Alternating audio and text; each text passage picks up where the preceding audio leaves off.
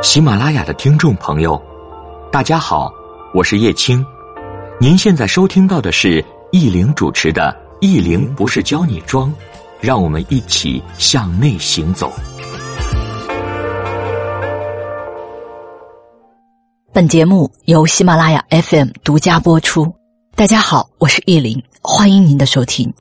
我们今天给大家分享一下我近期微信写的文章。如何选择一支适合自己的钢笔？文章的副标题是“钢笔不只有万宝龙”。文章的文本信息在我的微信“意林不是教你装”上都有。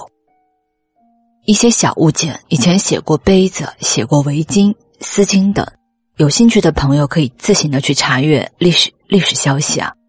其实说到说到书写工具，现在好些朋友都用一次性签字笔。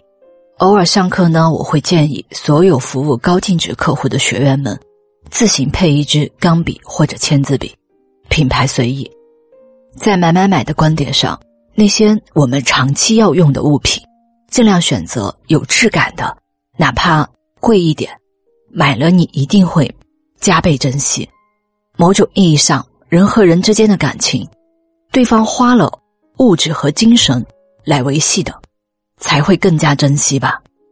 一次在给某豪宅项目的领导交流，也谈到给置业顾问配一支万宝龙的基础款签字笔。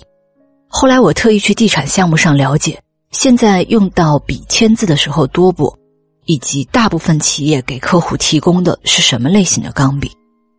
对于在职场的人，我们的一些小物件，有些是个人爱好，有些也是必备的行头，对你工作有帮助。能力范围内，那就该准备。中产以上的群体，多多少少还是在意外在呈现的，没有多少人豁达到随意为之。再分享一个观点：某些场合我们拿出来的小物件，对方心里可能会高看你一眼。这个高看是因为你对细节的认真，对工作的精心准备。对于钢笔，最初的概念是小学到了用钢笔的年纪。父亲在文具店给我买了一支笔，那是坏了还有换笔尖的服务。后来小学升初中，考了全校第二，有位阿姨送了一支派克的钢笔。在职场，我们常见的有灵美、派克、万宝龙等。其实钢笔不是只有这些，有日本的百乐、写乐。百乐有一款笑脸钢笔，挺多手账爱好者都挺喜欢。德国的百利金在国内没有灵美之名。价格基本款和灵美差不多，收藏款那好像一个款一个价了吧。另外，从品牌上被懂的人熟知的钢笔还有维斯康蒂、奥罗拉。其实豪宅项目的领导和私行领导可参考，当然为了辨识度高，那就直接买万宝龙好了。维斯康蒂的梵高系列特别美，送人也好看。奥罗拉的基本款钢笔两三千起步，给大家查了也有天猫店。普通的圆珠笔大概几百块吧。以前买过一支万宝龙的限量白色陶瓷钢笔，出差着急赶路，在机场被摔坏了。后来索性换成了毕加索的签字笔，一用就好些年。某次上课，我看见所有领导的笔试单位为了这个培训项目统一定制的毕加索签字笔，手里的毕加索签字笔用得掉漆，准备换一支万特佳的银笔。对于万特佳的认识，是在朋友圈一位代购姑娘发的限量的一个系列。后来查阅了一些资料，被该品牌的工艺和设计所折服。不过后面了解，那支钢笔的笔尖比较粗，不适合女性。千山万水回来的钢笔少了些缘分，所以当时就没有买。也曾担心会不会容易氧化。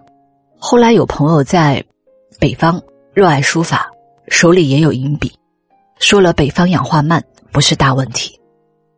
聊了些品牌，那选择的时候我们要考虑什么呢？笔尖也至关重要，首选 K 金笔尖，入门不锈钢材质的笔尖也行。笔尖粗细，F 尖是细字，M 尖呢是中字，B 尖呢是粗字。不同品牌粗细可能有差别啊，第一次购买多试用。女性选择钢笔要考虑笔本身的自重，类似包太重了，平时拿着就觉得特别费劲。现在很多钢笔是插入式墨胆上墨水，这样最方便。不过在带着钢笔出差过程当中，尽量避免晃动，不然写字的时候墨水容易把手弄脏。对于钢笔的清洗，最简单的就是手洗，不要加其他清洁剂。在伦敦哈罗德百货的某一层，我看到诸多柜台都是文具品牌，有纯皮的笔记本，有质地优良的钢笔，有不同的墨水。突然记起和我一起在邦德街爱马仕门口排队买菜篮子的那个上海姑娘，那些趣事我还写进了下一本书里。买什么用什么真的不要紧。选择合适的，能力范围内可以负担的就行。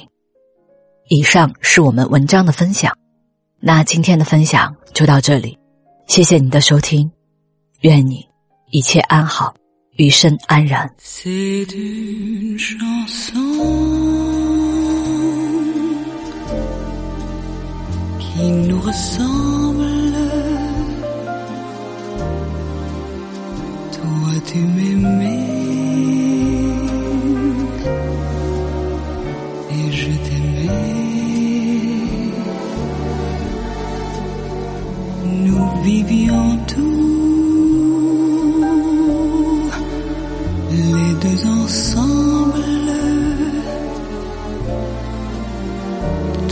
Qui m'aimais,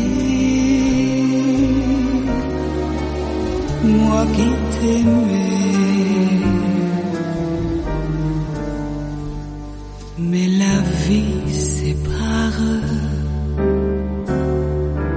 ceux qui s'aiment.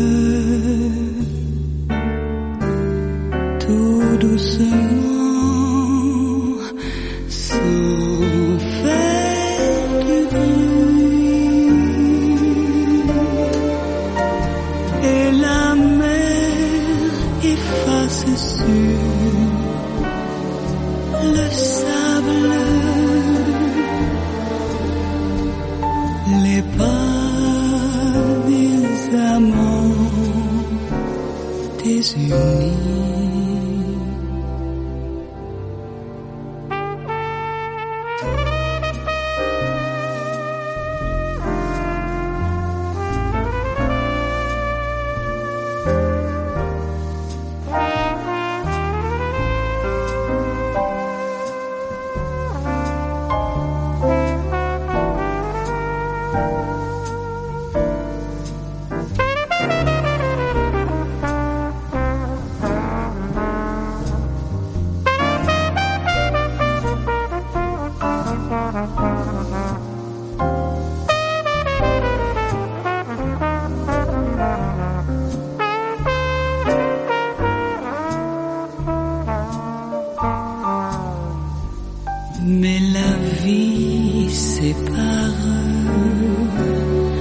Ceux qui s'aiment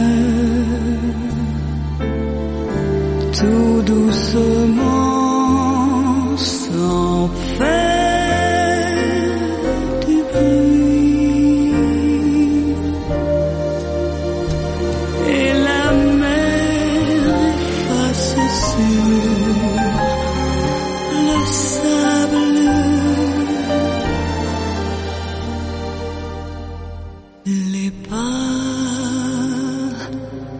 desamor.